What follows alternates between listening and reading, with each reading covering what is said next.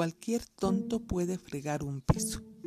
Ha quedado establecido que el sentido de grandiosidad de la mujer norteamericana fue fomentado en gran parte por el feminismo y por los medios de comunicación, pero muchas madres de mujeres amazonas modernas fueron las que inculcaron este sentido de especialidad en ellas, ya que querían vivir sus sueños y ambiciones a través de sus hijas educadas y liberadas.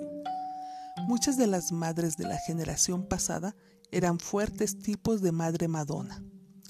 Mujeres muy feministas que educaron hijas muy masculinas. Característicamente este tipo de mujer, madre Madonna, estaba involucrada de manera muy narcisista con su hija amazona cortesana e intentaba completar su propia personalidad a través con ella. Esta madre quería lo mejor para su hija y a menudo su sentido de lo mejor era algo diferente de lo que ella había experimentado.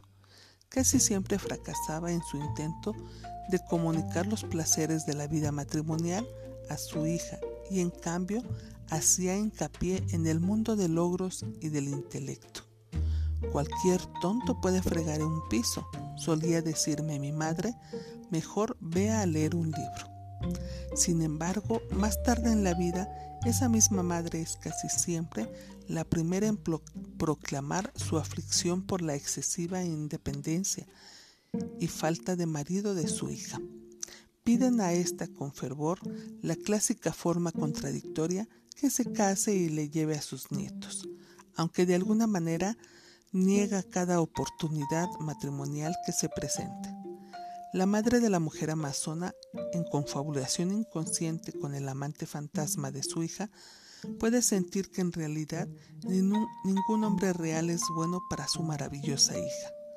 Una de mis primeras pacientes, una mujer de negocios y muy rica, que se había hecho a sí misma divorciada tres veces y con una relación muy simbiótica con su madre, estilo Madre Madonna, que ha permanecido casada 50 años con el mismo hombre, describía el efecto tan devastador de esta relación sobre su vida romántica. Aún después de todos estos años, mi madre todavía me dice que no me desperdicie.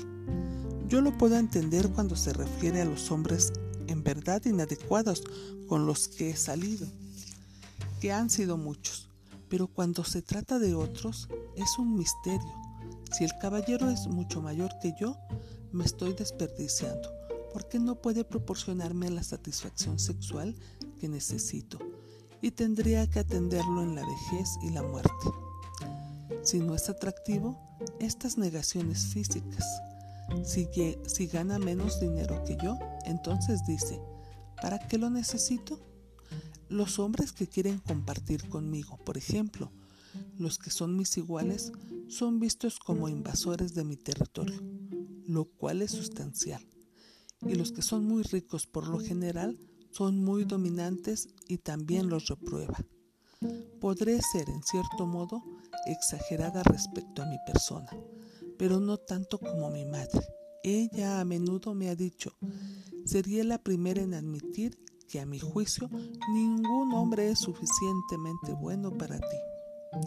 Estas expectativas tan excesivas, altas en el amor y en el trabajo, ponen a la mujer moderna en una trampa mortal de perfeccionismo, de la que muchas no escaparán nunca, ya que ninguna mujer puede encontrar la felicidad cuando es adicta a la perfección en ella y en los demás.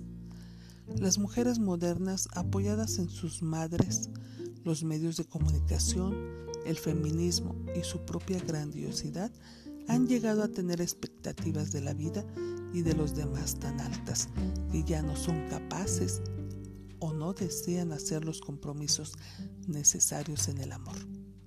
Marion Gottman afirma que la mujer moderna es adicta a la perfección, embargada por su impulso de poder y por su necesidad de control y dominio.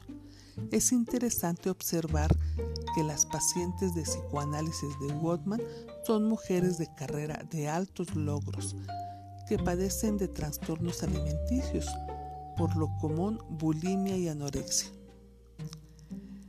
bulimia, apetito insaciable, anorexia, negación a comer por voluntad propia. El alimento es muchas veces la única manera en la que estas mujeres podían experimentar con intensidad algún sentimiento profundo. Además, en la vida de este tipo de mujeres, todo tiene que ser perfecto. Su cuerpo, su trabajo, sus hombres, su ropa.